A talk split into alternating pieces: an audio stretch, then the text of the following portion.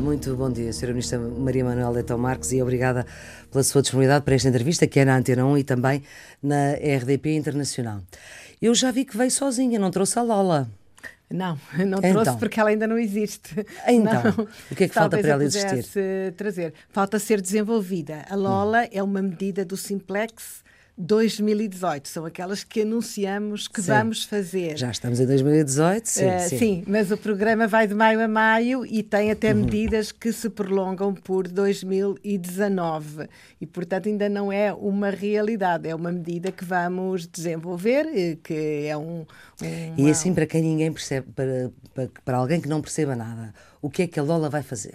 A Lola permite eh, ajudar as pessoas que vão à loja do cidadão, neste caso ela vai ser eh, experimentada na loja de cidadão do Porto, embora Lola venha do acrónimo Loja das Laranjeiras, que foi a primeira loja do cidadão, permite ajudar as pessoas a escolher o serviço para onde, onde podem resolver o seu problema, onde se querem dirigir. Há muitos erros na tiragem de senhas eh, e muitos enganos que as pessoas não sabem muito bem onde as é que letras, vão pedir letras. o passaporte, renovar o cartão. Acho que o passaporte é N. Eu tirei recentemente e, e acho portanto, que é N. E também oh, oh, oh. indica oh quando for possível resolver o problema, porque é uma informação que está disponível online, pergunta aqui e a Lola pode responder.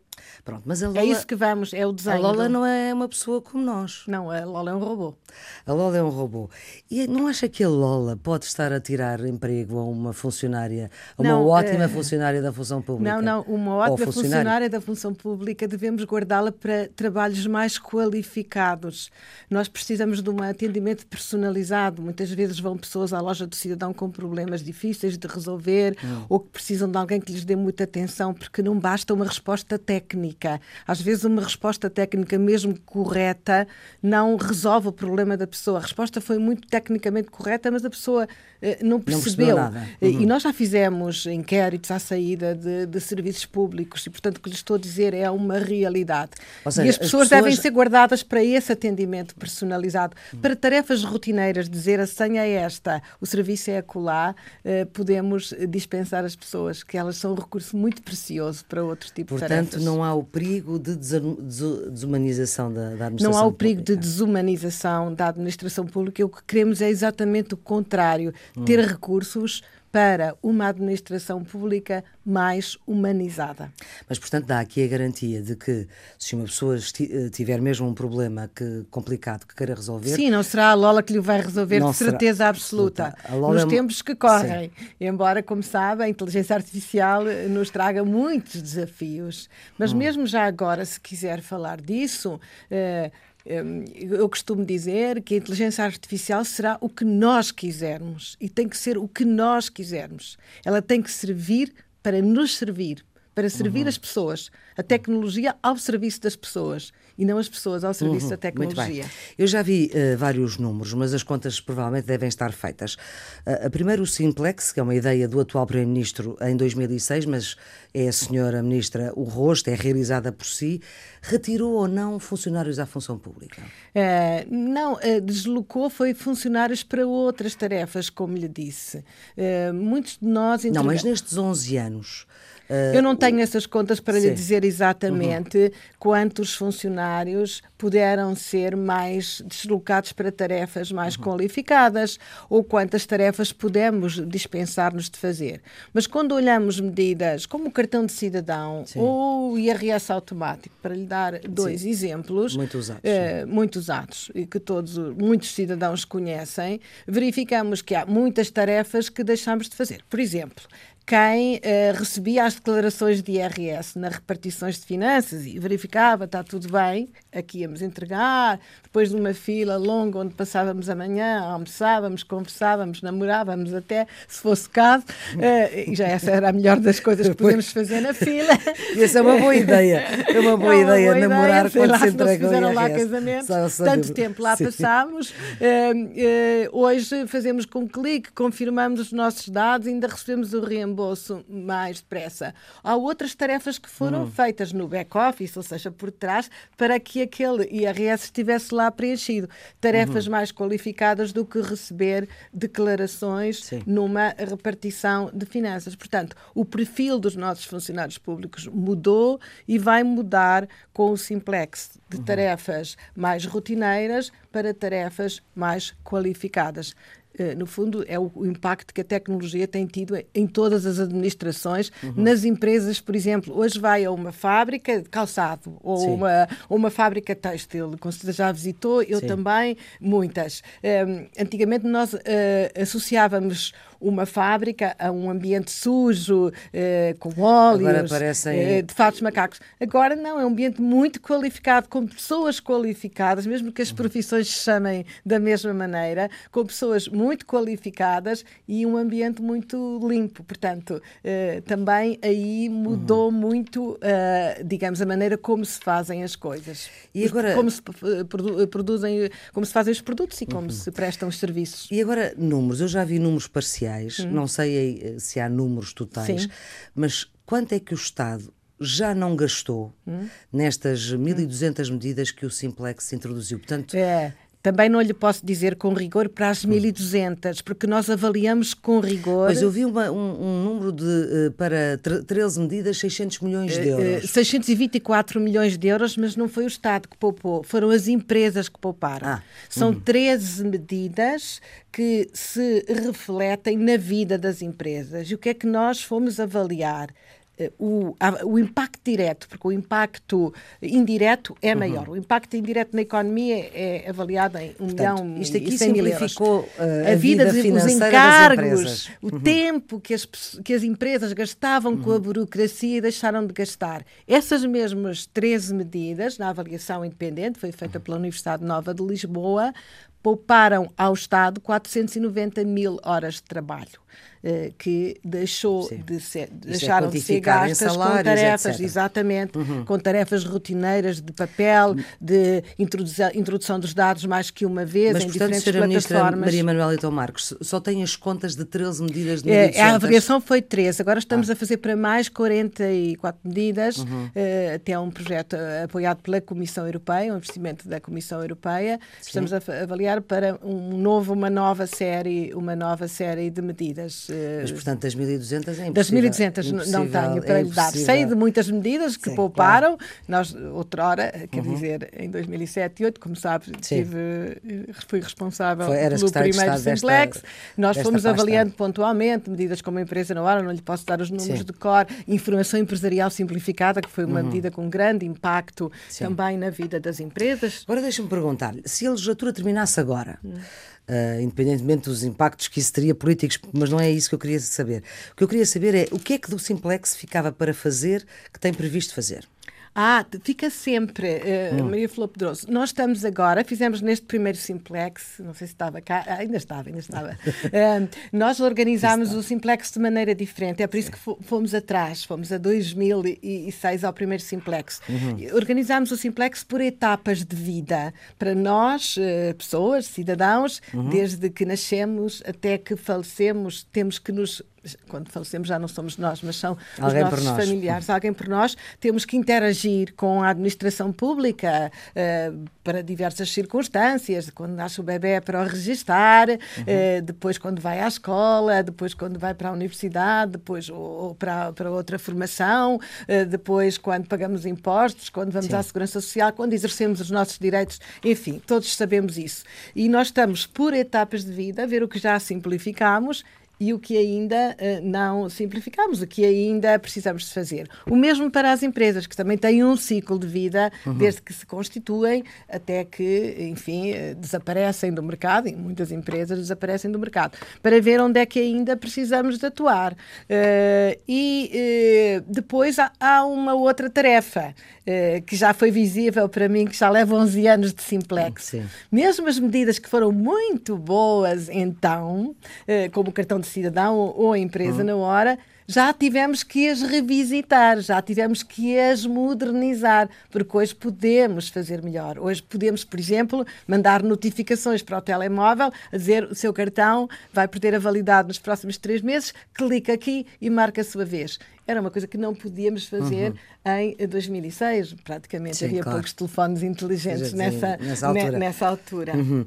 Mas então, então, não me consegue dizer uh, uh, se acabasse agora uh, o que é que não, o que é que não ia sempre, conseguir fazer? Fica-me sempre a saber a pouco, porque eu percebo, eu está, está, a ver, porque a inovação é um desafio para o Estado e isso para mim é o meu princípio de orientação. O Estado tem que ser tão inovador como a empresa mais inovadora inovadora que tivermos ao nosso lado. Ou seja, o que eu lhe estou comparar. a perguntar é assim: Uh, se calhar em 2019 não vamos ouvir nenhuma grande ideia do Simplex? É não, isso? vamos sempre, temos ouvido sempre. Uh, eu acho que uh, o esforço de simplificação não se, gosta, não se esgota. Nós lançamos agora um concurso, é uma aposta no futuro já. Lançamos Sim. agora um concurso para projetos de inteligência artificial, ciência de dados, que não são só robôs, é muito mais que isso.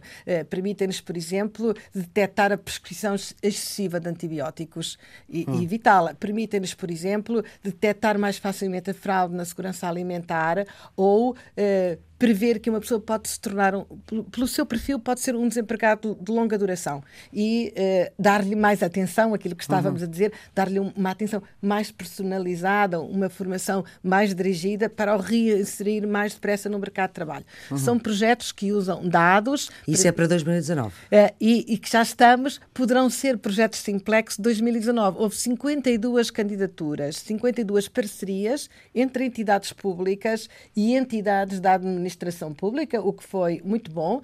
Não sei ainda o que valem, vão ser uhum. avaliadas uhum. por um júri internacional, mas significam que podem ser medidas simplex em 2019, 20 ou 21. Uhum. Um, e, portanto. Portanto, uh, se acabasse agora, não, não... não as faria, uh, mas, mas outros fariam, quer dizer, com certeza. O importante, o mais importante de tudo é que com o Simplex não são as 1200 medidas, é a mudança de cultura uh, que o Simplex pode trazer para a administração pública, de uma administração conservadora, muito assente em regras, hum. desconfiada do cidadão, a uma administração mais amiga do cidadão, que faz as coisas por e ele. acha que essa mudança de mentalidade já se fez?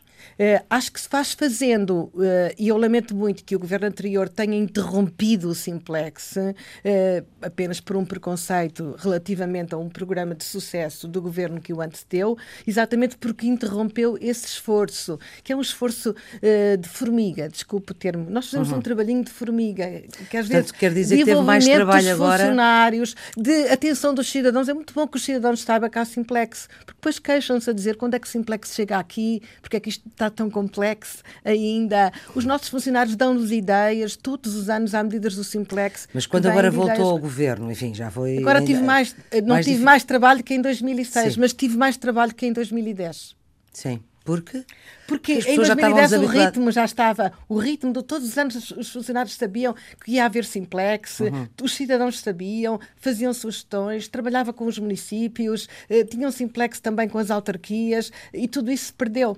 Hum. Uh, e foi preciso retomar, Simplex Mais, retomar essa cultura. O Sr. Secretário de Estado deu uma volta ao país, fez a volta Simplex, fizemos reuniões com funcionários, abrimos o livro Simplex para sugestões e hoje as pessoas já sabem uh, que há Simplex de novo, uhum. mas tinham perdido a memória. Eu, eu, costumo contar que eu fui à OCDE algumas vezes neste intervalo, que enquanto não estava no governo, e, e o programa foi muito bem avaliado pela OCDE, e eles perguntavam: então como é que vai o Simplex, Maria Manuel? E eu até tinha vergonha de dizer que já não havia Simplex em Portugal. Dizia, ah, sim, então, estou a pensar num novo programa. Enfim, jogava para canto, como se costuma uhum. dizer. Uhum. Numa entrevista ao Jornal de Económica há precisamente um ano, a Sra. Ministra Maria Manuel Leitão Marques disse que nunca o Ministro das Finanças me disse, estou, estou a citá-la, para não avançar com uma medida devido a restrições orçamentais. Já passou um ano. Entretanto, Mário Centeno já lhe disse alguma coisa? Não, mas eu sabe, eu não, eu não sou daqueles, uh, uh, não sou daquelas áreas de governo, não tenho uma área de governo. Uh, eu faço o simplex com pouco dinheiro, não é? O simplex poupa dinheiro ao Estado mais do que gasta, mas às vezes uhum. preciso de investimento para poder poupar a seguir. Investimento uhum. em sistemas de informação, investimento em qualificação das pessoas, em competências, uh, e, e, para isso tenho sempre arranjado, digamos assim, também vou buscar a fundos comunitários, ao sistema de apoio à modernização administrativa, e portanto tenho mantido Mas nas suas palavras, passou um ano... cordialidade com o ministro. Aliás, este ano houve até um bocadinho mais folga do que houve uhum. uh, no primeiro ano, porque uh, tivemos que fazer outras obras no sistema financeiro, como sabe, e estes equilíbrios são sempre muito, muito uhum. complicados, uhum. mas tem que ser equilíbrios. Mas a Sra. Ministra tem muito mais sorte que alguns colegas seus. É, digamos Neste assim. Neste particular. Eu não tenho a meu cargo um sistema claro. como a saúde, que é sempre e será sempre um sistema muito exigente, por várias ordens de razões, não porque não tínhamos investido, foi o único, eu podia dizer, quem teve tem sorte, quem hum. tem sorte é o Ministro da Saúde, teve 8 mil profissionais novos, eu não tive nos meus serviços, eu também preciso, eh, mas eu mas não, vou dizer isso. precisava de 8 mil? Precisa. Não, de todo, não hum. precisava, precisava de, 8, de quantos? Não precisava de 8 mil, provavelmente preciso de mais pessoas na área da cibersegurança, preciso de mais pessoas mais nas é competências é informáticas, sim, serão mais 3 ou 4, 5, 6, 7, hum. 8, não, não, não vou fazer isso que nem tenho as contas feitas, que sei que não os posso ter, mas esperamos vir a ter. O Sr. Primeiro-Ministro já anunciou que também vamos investir na renovação da nossa administração pública. A média de idades é muito elevada atualmente. Uh, portanto, mas eu não vou dizer que o Sr. Ministro da Saúde teve sorte por ter mais 8 mil profissionais, mais de 100 novos centros de saúde, mais camas nos cuidados continuados, uh, porque o sistema de saúde é muito exigente pela demografia, pelo uhum. envelhecimento da população, pela educação. As pessoas mais educadas eh, procuram mais cuidados de saúde preventivos e é bom que o façam, e também pelo, pelo custo dos meios do diagnóstico e novos medicamentos que são hoje, a medicina hoje é muito mais cara do que era, uhum. sei lá, no tempo do meu pai, que foi médico em África Exatamente. e que, no fundo, eh, exercia a medicina quase com o conhecimento dele e a experiência e, uhum. poucos, e poucas ajudas. Enfim, umas análises e umas radiografias. A senhora, a, a, sua área, a par das finanças, é aquela que é mais transversal, porque com, com a pasta da presidência tem mesmo que tem ser. Tem tudo. Tem mesmo que ser. E da sua avaliação política da coisa, qual é que é a área que, uh, neste ano e meio de governo que resta, que vai requerer mais uh, trabalho, mais atenção, uh, que é preciso melhorar porque não está a correr tão bem? Eu acho que eu acho que o governo tem corrido bem, mas eu não sou a boa avaliadora. Maria Flor Pedroso é que pode ser e todos os cidadãos que estão de fora é que podem avaliar o trabalho do governo. Mas no que é essencial, acho que o governo conseguiu o seu objetivo. Primeiro cumpriu o seu programa e até lançou novas medidas. Eu já lhe disse aqui da uhum. minha área que cumpri o meu programa e até estou a preparar, digamos assim, novas medidas que serão para uma próxima legislatura, seja para quem for. Uh, depois conseguiu aquilo que todos diziam que era impossível. Uh, não direi que foi pôr a vaca a voar, hum. para usar a imagem do simplex, mas talvez tenha sido até mais exigente, que foi respeitar os seus compromissos internacionais, reduzir o déficit e até reduzir a dívida, que é muito importante, porque não sabemos o que vai ser o futuro. Hum. Ainda agora tivemos este, esta pequena crise italiana que agitou logo os mercados e fez subir as taxas de juro. E, portanto, a economia tem os seus ciclos e nós, nós todos os portugueses esperam de nós que sejamos cuidadosos para que não não tenham que passar aquilo que passaram na crise recente de ver o seu rendimento cortado. E repusemos os rendimentos tal como prometemos. Sim. Eh, pode haver eh, contestação e pessoas que acham que podíamos andar mais depressa, mas nós estamos a fazer aquilo que prometemos. Uhum. Mas eu não lhe peço a sua avaliação nossos... como comentador, eu peço-lhe a sua Sim, avaliação. Sim, com certeza, porque como... não é isso que eu sou. Exatamente. Como Ministra da Presidência, uhum. que é uma área transversal e, portanto, tem que olhar uh, transversalmente para todas as áreas, qual é aquela área que pensa que, nesta fase final da legislatura, é preciso olhar a sério? Eh, não, não, não, não, não lhe sei responder, porque nós estamos a olhar a sério para muitas áreas. Olha, a, a questão da floresta e dos incêndios uhum. Faz-nos, olhando para os Conselhos de Ministros e para estamos, o tempo que lá passamos, um ano, digamos assim, um ano do que se eh, passou fez-nos uh, olhar, embora uh, deva lembrar, porque isso às vezes é esquecido, que a reforma da floresta foi aprovada no Conselho de Ministros, que ocorreu na Lausanne, salvo erro, em outubro ou novembro, acho que foi outubro de 2000 2016. 2016. Sim. Portanto, digamos assim, nós estávamos a trabalhar no problema e sabíamos que esse era um problema. Um ano antes uh, da tragédia, mais ou menos. Uh, um ano antes da tragédia, sim, uhum. porque na verdade os diplomas começaram a ser preparados uh, praticamente um ano antes da tragédia e, e foram aprovados exatamente um ano da segunda parte da tragédia que enfrentamos uh, todos este ano.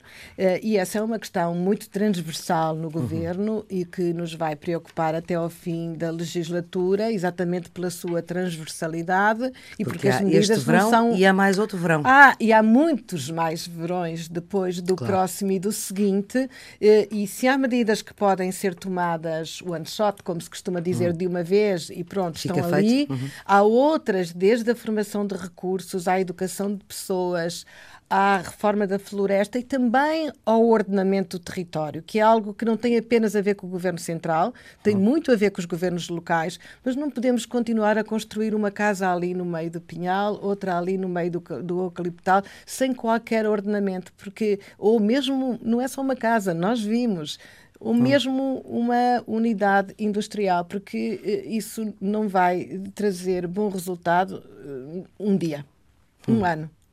Uhum. E isso é algo que envolve o governo em diferentes níveis. O governo central, com certeza, mas também os governos locais, que às vezes há tentação de deixar, que eles já têm ali o terreno. Não pode ser. Nós temos que ter um país mais ordenado para ser um país mais seguro e para podermos no momento da dificuldade, proteger melhor, pelo menos, as pessoas e os, e, portanto, e, as, e os seus bens. E, portanto, isso, isso, significa que, a Se partir não podemos agora... proteger as árvores todas, pelo menos as pessoas.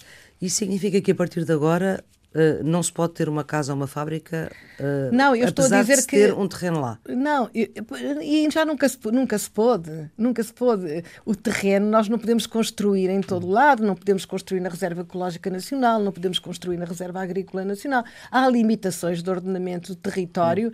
em que o direito de propriedade, uh, peço agora, parece que estou a dar uma aula sim, aos meus mas, alunos, mas sim, é uma coisa que eu lhes ensino muitas vezes, não é um direito absoluto, nem o direito de iniciativa privada é um direito absoluto, sofre limitações para proteger o bem comum para proteger o ambiente, para proteger o ordenamento do território, para, para proteger a segurança das uhum. pessoas em geral. Uhum.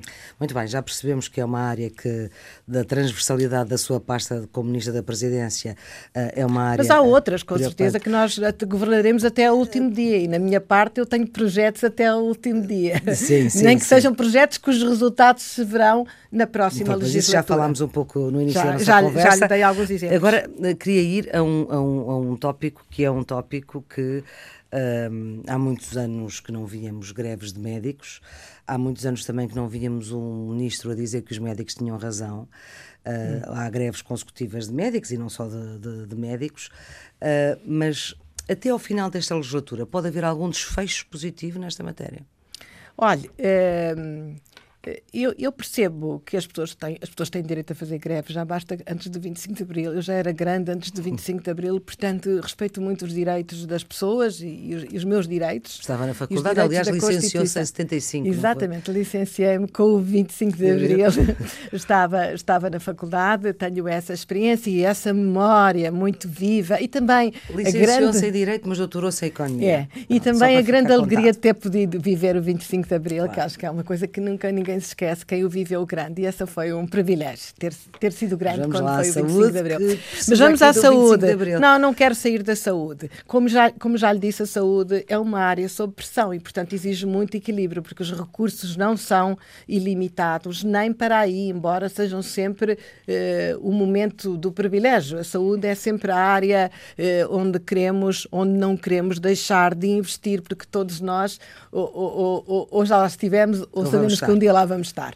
Agora, uh, repare, eu disse-lhe, foi a área onde fizemos mais contratações. 8 mil novos profissionais no Serviço Nacional de Saúde. Mas então alguma coisa uh, está a correr Provavelmente, mal não, estou-lhe a dizer que todo, é, é, natural que as pessoas queiram, eh, queiram, eu nem sequer vou discutir se as pessoas estão bem remuneradas Sim. ou mal remuneradas, porque eu também lhe podia dar muitas outras áreas da administração pública onde eu tenho problemas por não pagar tanto às pessoas quanto elas podem ganhar no setor privado e elas saem e eu fico com projetos a meio. Portanto, eu também lhe podia dizer que a área das tecnologias de informação, nós também estamos, eh, não estamos a pagar aquilo que eu gostaria de poder pagar aos meus técnicos para os ter comigo muito tempo.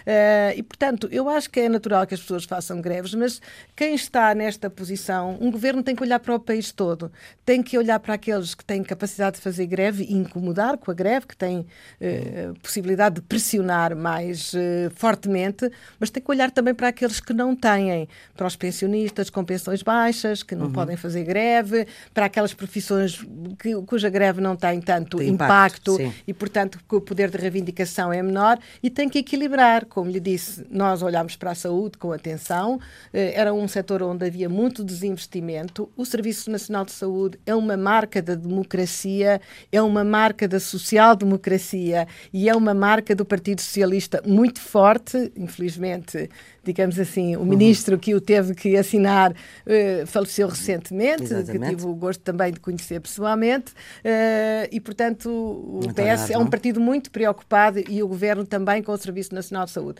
Aliás, terá sido a última coisa que António Arnaud disse ao telefone a António Costa, como ele próprio, Exatamente, como ele como ele próprio contou. Exatamente.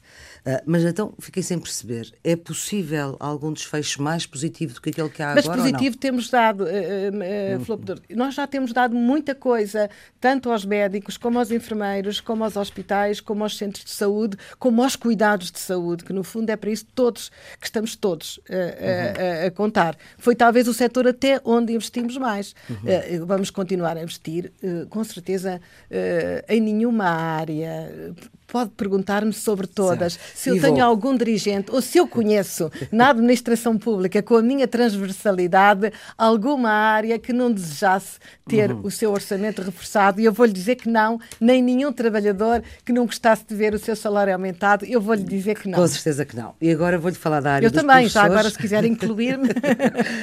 com certeza que não. Mas agora, agora íamos aos professores. No tempo de Maria de Lourdes Rodrigues, a Ministra da Educação, era, eh, foi António Costa, ele, enquanto comentador político, que disse que a crise que o PS teve na altura, ele já não fazia parte do governo, eh, com eh, os professores iria custar a segunda maioria absoluta ao Partido Socialista. Isto estávamos em 2009 e, pelos vistos, teve razão, porque o Partido Socialista em 2009 depois não teve maioria. Quase 10 anos não, depois. Não sabemos se foi por isso. Certo, eu estou só a citá-lo também. Claro, claro. E nunca saberemos porque é nunca que foi. Nunca saberemos. Pronto, eh, mas estou só a citá-lo. E mesmo essa parte, para fazer história, há muitos momentos na, na política do Ministério da Educação de então. Sim. Uh, e houve um momento menos, menos feliz, que foi Sim. o da avaliação, São como foi desenhada, mas houve outros momentos importantes, que foi o controlo das, das, eh, das horas que não existiam durante uhum. o período escolar, enfim. Muito bem, mas eu agora queria, queria, queria, aqui a Ministra da Presidência um bocadinho Sim. mais política e menos uh, técnica, se puder ser. O que eu lhe pergunto é se um, dez anos depois esta história pode repetir-se, ou seja, uh, não sabemos, não, não, nem sequer houve eleições, portanto nem sequer podemos saber qual é que é o desfecho do, do, desse assunto, mas o que sabemos é que é uma, uma classe que uh, parece estar a desconfiar nesta altura do governo. É como lhe disse há bocado, é natural que todos queiram andar mais depressa que os restantes funcionários públicos também. Eu também recebo muitos funcionários dentro uhum. das minhas funções e dentro dos organismos que eu tutelo. Podia-lhe contar histórias semelhantes a dos professores, talvez tenham menos capacidade de, de incomodar ou de, ou, de, ou de se exprimirem publicamente, mas, mas também têm as suas histórias, porque, eh, digamos assim, o tempo não anda para trás. Eh, há a cantiga, o tempo hum. volta para trás, mas infelizmente ou felizmente não anda, em alguns casos infelizmente, noutros felizmente. Uh, o que sugerimos ou o que propusemos uh, aos professores e aos seus sindicatos, a quem os representa, foi exatamente o mesmo em termos proporcionais uh, que foi feito para os restantes funcionários públicos. Os restantes funcionários públicos demoram 10 anos a mudar de escalão. Mas os professores não é assim, já sabiam isso antes. Os professores são quatro, mas a uhum. proporção foi a mesma, foi 70% para 70% dá os dois anos, eh, nove, meses, e 18, 18 dias, dias não é? é? que corresponde aos sete anos numa carreira de 10. São exatamente os mesmos 70% e daí essa uhum. conta estranha sim. dos nove meses. Eh, e repare, eu compreendo que os professores gostassem de ter mais, com certeza. Todos nós, como lhe disse, gostaríamos. Uhum. Mas é uma questão de justiça relativa. Uh, um sindicato pode, pode então... e deve defender a classe que representa. Um governo deve olhar para o conjunto dos funcionários que têm ao seu serviço nas diferentes áreas e uh, utilizar medidas de justiça relativa na proporção daquilo então, que pode ser só reposto. Só para ficar claro. da governo, injustiça que pode ser corrigida. O governo não assim. satisfaz. Uh, uh, enfim, isto não é, não é, bem uma reivindicação, não, não sei como é que é de, é de chamar a esta questão, mas o Governo não satisfaz esta, pedido, este é. pedido da, da, da, classe dos professores por justiça relativa, não por não haver dinheiro. Essa é a principal razão. É que nós ouvimos o Primeiro-Ministro dizer que não havia dinheiro. Não, mas o Primeiro-Ministro também, também referiu a justiça relativa. A questão do dinheiro é outra questão, que é uma questão que toca aos professores e toca os médicos, como disse uhum. há bocado, e toca aos polícias, e toca às Forças Armadas, Armada, e toca todos os outros funcionários públicos de que às vezes nos esquecemos. Eu não. Uh, e, portanto, todos eles têm os mesmos direitos, porque todos eles prestam serviço público com qualidade e às vezes com muito esforço. Quem atende numa loja do cidadão, particularmente em Lisboa ou no Porto, que são uh, onde, onde temos mais, mais procura, uh, uh, sofre muito, de, de, atende muitas pessoas, sempre com problemas, ou quase sempre com problemas, porque as pessoas não vão lá restar os bebés, esse momento de alegria, nem vão lá casar-se. Esses momentos de alegria Depois... fazem no outro lado. Ali vão tratar de problemas difíceis e, uhum. e, portanto, todas essas pessoas merecem a mesma atenção por parte de um governo que seja justo e equilibrado. E os recursos são os portanto, mesmos. a única coisa que está em cima Mas da se mesa... nós uh, uh, canalizamos os recursos todos para os professores, uhum. depois não temos os recursos para aquilo que falámos antes, para, para, para o Serviço Nacional de Saúde. Se pomos tudo no, no Serviço Nacional de Saúde, não podemos melhorar a educação, Sim. ou não podemos tratar do ambiente, da floresta, como referiu há bocado. Tudo isso é dinheiro público, dinheiro dos nossos impostos, que é limitado e a capacidade de cobrar mais impostos também é limitada. Aliás, as pessoas não gostam que lhes cobrem mais impostos. Uhum. Portanto, este é o equilíbrio da governação. Sra. Ministra, no final do ano passado, aqui numa entrevista. E o desafio também. Deu, Às vezes é um desafio é, difícil. Pois. Eh, uhum. deu, eh, para o Ministro Centeno e para todos os outros, deve dizer-se. São todos centeno, não é? São todos, porque todos nós temos que fazer as nossas contas em casa, digamos assim, neste caso no gabinete, com muito esforço. O que é que vamos fazer ali? Isto deixamos para o ano, aqui fazemos metade. É uhum. É assim.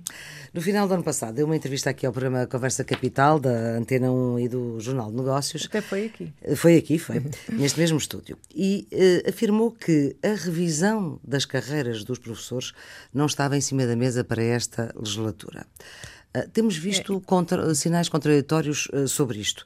É a revisão das carreiras das carreiras pode desbloquear este problema com os professores ou não? não? Não sei se os professores gostarão da revisão da carreira. Isso será uma questão que tem que ser discutida. Não está em cima da mesa a revisão da carreira.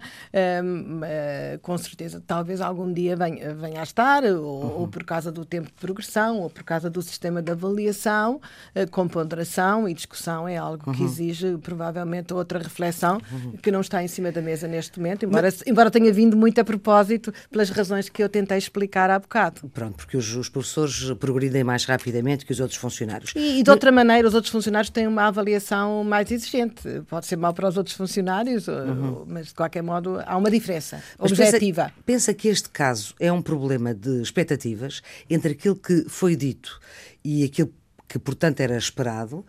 Uh, oh, Maria Flor Fedoroso, eu tive a oportunidade, uh, talvez tenha criado um mal-entendido, acredito que sim, não, não, não tenho que dizer que as pessoas estão de má fé, mas se vir o senhor professor Mário Nogueira a sair das reuniões, se ouvir as declarações, verá que ele próprio não diz que foi dito aquilo que agora se diz que foi, enfim, para fazer aqui um uhum. trocadilho. e, portanto, não, o governo nunca se comprometeu, isso posso lhe dizer, porque acompanhei em dar tudo. Isso nunca, nunca esteve nas nossas, nem nas nossas contas, nem no nosso equilíbrio, como lhe disse há bocado. E, portanto, há aqui um problema de facto de comunicação. Houve aqui Não sei um se há um problema de comunicação, se há um problema de, das pessoas pensarem que o, que o cronómetro pode, pode que podemos voltar ao, à, casa, à casa de partida, mas uh, isso, isso não é possível nem aconselhável, porque eu acho que o que todos os portugueses, todos, os que hum. trabalham no setor público e os que trabalham no setor privado, porque ninguém também no setor privado recuperou aquilo que perdeu durante a crise, nem no setor público, nem no setor privado, hum. e talvez no setor privado ainda pior, porque há pessoas que perderam empresas e perderam emprego e ainda não recuperaram, hum. apesar uh, do, do, dos bons números que temos, uh, que temos uh, no emprego. Mas o que todos, eu creio que todos queremos, todos os portugueses queremos, e provavelmente muitos europeus connosco, é não voltar a passar por aquilo que passamos. Uhum. E, portanto, isso recomendo ao Governo equilíbrio, ponderação e garantias de sustentabilidade da segurança social e tomamos algumas medidas nesse sentido. Vou voltar a citá-la. Em minha casa tinha de se ser do Benfica, da Académica e de esquerda. Foi uma entrevista já antiga ao público, já com oito anos. Muito antiga. Sim, 2010. Anabela Mota Ribeiro. Anabela, exatamente. Uh, suponho que seja uma entusiasta da atual solução política. Uhum. Uh, sou, sou sem dúvida, porque senão não estaria como ministra da ah, presidência. Podia, há muitos que não eram entusiastas e estão não, lá. Uh, Agora não, não, não, não, lhe posso dizer que tinha a certeza que a, que a solução política funcionasse, hum. mas eu sou, por natureza, uma inovadora. Uh, e sou muito, atrai-me muito as coisas novas e perceber as coisas novas, estudo coisas que não sei, aprendi muita coisa toda a minha vida que não aprendi formalmente na sim, universidade sim. quando lá saí. Uh, e, portanto, no Simplex também estou sempre a ver como é que se pode fazer melhor, sempre a procurar, atenta às novas, às novas uh, funcionalidades, à nova maneira de desenhar serviços. Eu estou a falar da solução política, já me está a falar do Simplex e outra eu sou, vez. desculpe, é, cada um foge para aquilo que tem que pensar todos os dias, sonhar e viver com. Uh, e, portanto, eu sou por natureza uma inovadora, mas volto à solução sim. política. Esta solução foi inovadora. Inovação tem risco. Absolutamente. Exatamente. E a inovação não se faz sem risco. Quem inova sem risco é porque inova muito pouco. Eh, e quando se inova com risco, pode-se acertar ou pode-se falhar. Mas tem que se tentar, porque só no fim é que se sabe. Eh, e eu e creio agora? que. Eu creio que até agora foi uma solução bem sucedida. Três anos, três orçamentos. Houve quem dissesse que não havia nenhum, houve quem dissesse que vinha ao diabo, houve quem dissesse que nos íamos enterrar. Houve muitas coisas que foram ditas e nenhuma delas aconteceu até agora. Pelo contrário, houve coisas boas que aconteceram até agora. Eh, Sra. Ministra. E, portanto, acho que valeu a pena o risco da inovação e valeu a pena até mostrar em Portugal, muito importante para a democracia, que são possíveis governos com desenhos que não eram imaginados, uhum. ou por outra, que eram considerados impossíveis. Sempre se dizia que o PS nunca podia fazer alianças à esquerda e, na verdade, nunca, nunca as tinha, feito, feito até, até, até aquele momento. momento. Mas também alinha na ideia de que uh, o governo PS é melhor porque precisa do PCP e do Bloco para viabilizar até a sua existência? Eu, muitas das. Eh, eu acho que fizemos coisas boas com o PCP e com o Bloco, não, não estou a negar, fizemos coisas boas, negociámos e fizemos coisas boas, mas muito, muito, muitas delas estavam no programa do PS. Nós não abdicámos no essencial hum. do, nosso, do nosso programa e, portanto, uh, acho que se tivesse. Portanto, não acha que este governo é melhor por isso? Não, não, não, não, não acho que tenha que ser melhor. Essa prova não pode ser feita, não é? Porque hum. tínhamos que repetir para ver se faríamos exatamente o mesmo que não, fizemos. Mas, mas no essencial. PS, Sim, não, mas são as, as, circunstâncias são sempre diferentes, não é? Sim. As circunstâncias são diferentes. E as exigências que hoje se fazem aos governos na Europa toda são muito distintas. Uhum. O contexto internacional, o contexto local, eh, muitos problemas que não existiam nesta dimensão há 10 anos a esta parte. Uhum. Eu creio não que... foi só a inteligência artificial, é todo o problema dos movimentos que o mundo, de pessoas uhum. no mundo que, que uhum. são hoje uma nova normalidade, que temos que encarar como uma nova normalidade normalidade e não como algo que acontece episodicamente por causa de uma guerra ou de uma seca. Uma normalidade na sua vida é não ser militante do PS.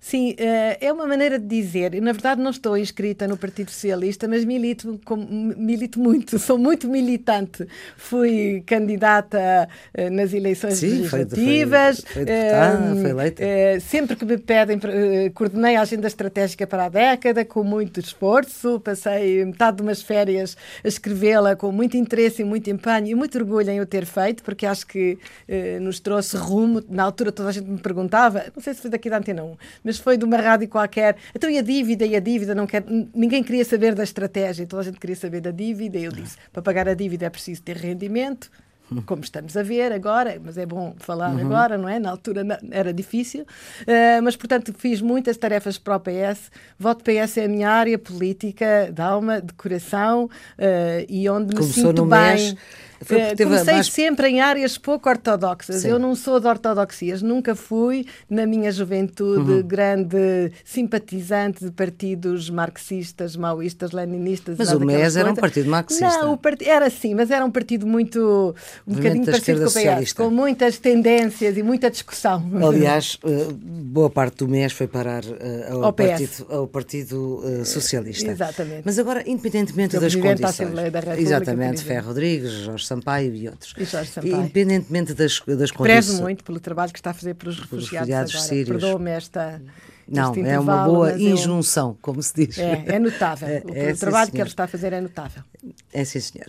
Mas independentemente das condições, uh, se o Partido Socialista voltar a ser chamado uh, para formar governo nas próximas eleições, uh, a senhora Ministra faz parte daqueles que prefere os entendimentos à esquerda ou aqueles que preferem os entendimentos à direita? Eu prefiro sempre os entendimentos à esquerda, porque eu sou uma pessoa de esquerda. Não preciso pois. de me rotular assim, porque quando precisei, quando foi, quando foi preciso ter coragem, quando era estudante da Faculdade de Direito de Coimbra e eh, ser publicamente de esquerda, assumir posições de esquerda, dava-nos direito a não ser funcionário público. Eu, eu era das melhores alunas da minha, uhum. do meu ano, sabia que não ficaria, em direito. não ficaria assistente porque eh, tinha ficha na PID, e tinha, que eu via depois, uh, e portanto aí era preciso ter coragem para ser de esquerda. E já agora o seu marido também uh, tinha, com certeza, uh, Vital Moreira. Sim, o meu marido até foi expulso da faculdade por ter dado apoio aos estudantes na crise de 1969 e depois foi reintegrado, mas foi expulso. E portanto, nessa altura era, era preciso coragem para ser de esquerda. E eu continuo a ser uma pessoa de esquerda porque acho que o mundo atual precisa dos valores de esquerda. As desigualdades estão a crescer. Eh, hoje há muito mais pessoas que sabem ler, sem dúvida nenhuma. Provavelmente há, há, menos pessoas que passam fome do que há 50 anos atrás, mas a diferença entre os salários dos chefes, dos diretores americanos, por exemplo, e um salário médio é uhum. é hoje de 342 vezes, quando era 46 nas décadas de 80. E, portanto, a diferença no mundo está a aumentar. As desigualdades são muito maiores. As desigualdades, eu agora tenho um programa, ou coordeno um programa com o Ministro da ciência que eu gosto muito, que se chama Encode, não sei se já ouvi falar, para a inclusão digital. É, a parte, é uma das uhum. partes que eu coordeno, para não deixar ninguém para trás.